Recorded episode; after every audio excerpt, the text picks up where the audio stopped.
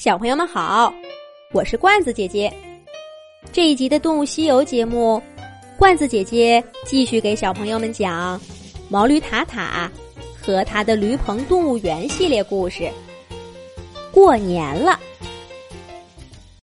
毛驴塔塔、小兔子、小老鼠和小蟋蟀都回到了驴棚。小兔子揭穿了小蟋蟀的谎言。小蟋蟀追着小兔子打，小老鼠在一边拍着爪爪乐。驴棚里又恢复了吵吵闹闹的样子。可过了一会儿，大家又都安静下来了。小苍蝇，小苍蝇呢？没有了小苍蝇，驴棚里总好像少了点什么。小苍蝇，小蟋蟀冷不丁的追着一阵嗡嗡声，跳到了墙角。小老鼠跟过去，拨开草丛，看到小苍蝇正趴在地上哭呢。他的眼泪把草叶都给打湿了。小兔子说：“小苍蝇，你怎么了？谁欺负你了？说出来。”我们给你报仇，对，给你报仇。小老鼠和小蟋蟀也攥起了爪爪。毛驴塔塔怕踩到小苍蝇，不敢往前走，但他还是伸着脖子，担心的看着。小苍蝇本来小声抽泣，听大家这么一说，顿时嚎啕大哭起来。他抱住小兔子的耳朵，抽抽搭搭的说：“没，没人欺负我，可是，可是，我快要死了！”哎，啊！大家看着小苍蝇乌溜溜的大眼睛，毛茸茸的小翅膀，再听听那中气十足的声音，这是打哪儿说起呀？小苍蝇抹了抹眼泪，断断续续的讲起来了。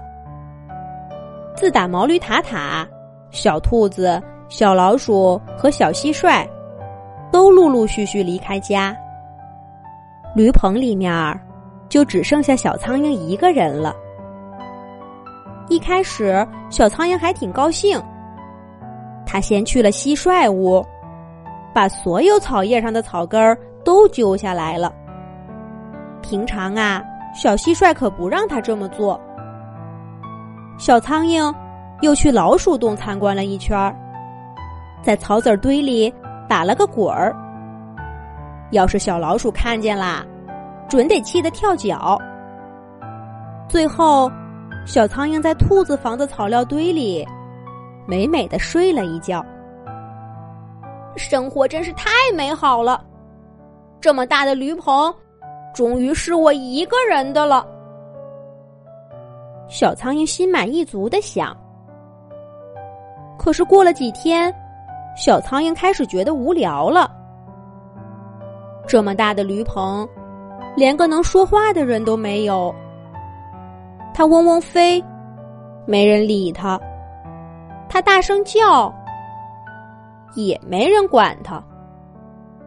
小苍蝇快憋疯了，最后他决定也要回老家去看看。小兔子的家在后山的树林里，小老鼠的家在镇子外的农田里，小蟋蟀的家在房后的草堆里。小苍蝇的家在哪儿呢？小苍蝇的家。就在驴棚周围呀。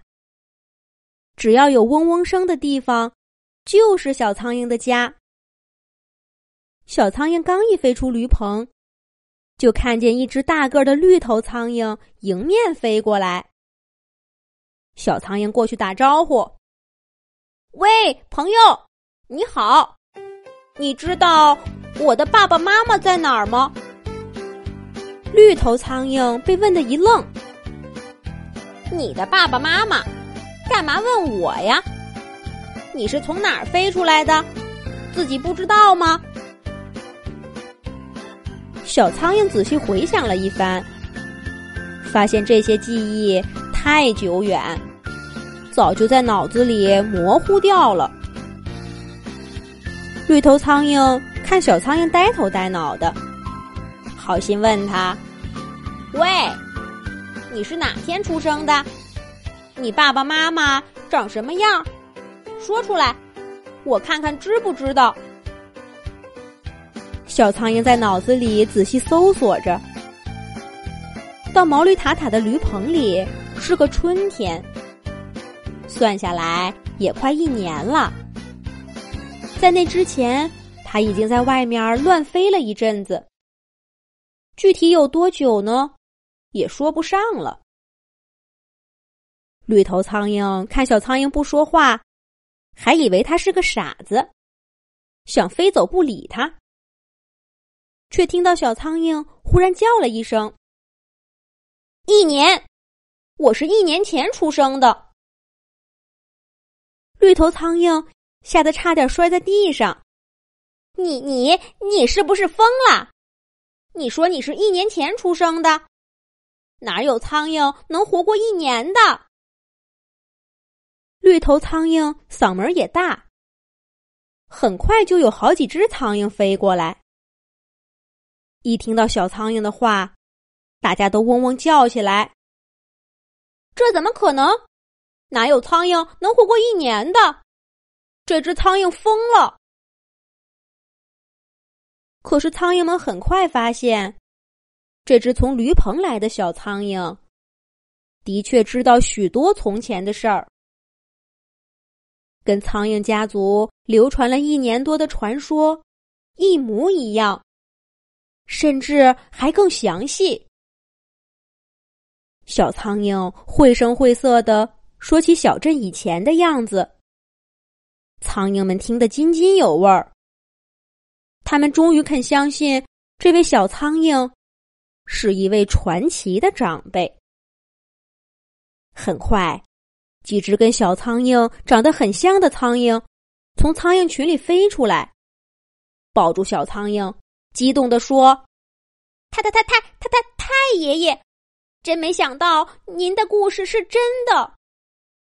对对对，我爷爷跟我说，他的爷爷告诉他，很久很久以前，我们家族曾经有一位传奇苍蝇，它飞去了驴棚，在那里跟一只兔子、一只老鼠、一只蟋蟀生活在一起。”我们都以为这只是个传说，真没想到这是真的。见到您真是太荣幸了，太太太太太太太爷爷，快跟我们回家去吧！小苍蝇就这样被一群苍蝇簇拥着，来到一个垃圾场。这似乎是小苍蝇小时候生活的地方。但似乎又有些不像。一位年迈的老苍蝇在小苍蝇们的搀扶下，从垃圾场一角的墙洞里走出来。他拉着小苍蝇走进一间破旧的小屋，指着挂了一墙的照片，流着泪说：“这是我们祖先的照片墙。”太太太太爷爷，您看看吧。小苍蝇在照片墙的最上面看到两张熟悉的脸。爸爸妈妈。小苍蝇飞到爸爸妈妈照片上，哭了起来。老苍蝇告诉他，他的爸爸妈妈是第一代苍蝇。已经在十一个月以前去世了。从那之后，苍蝇家族已经延续了几十代。老苍蝇是第三十七代。说到这里，老苍蝇的语调明显忧伤起来。唉，要不了几天，我的生命就要走到尽头了。不过，能亲眼见到传奇苍蝇，我真是万分荣幸啊！小苍蝇在家里住下来，受到了苍蝇们的热情招待。传奇苍蝇回家的消息，很快就在小镇上传遍了。绿头苍蝇、红头苍蝇、大黑苍蝇，甚至小果蝇，都飞来看他。小苍蝇一遍一遍的讲述着驴棚里的生活，可他发现，所有苍蝇都只有几天大，没有一个。超过一个月的？难道小苍蝇被自己的想法吓了一跳？难道什么呢？下一集罐子姐姐接着讲。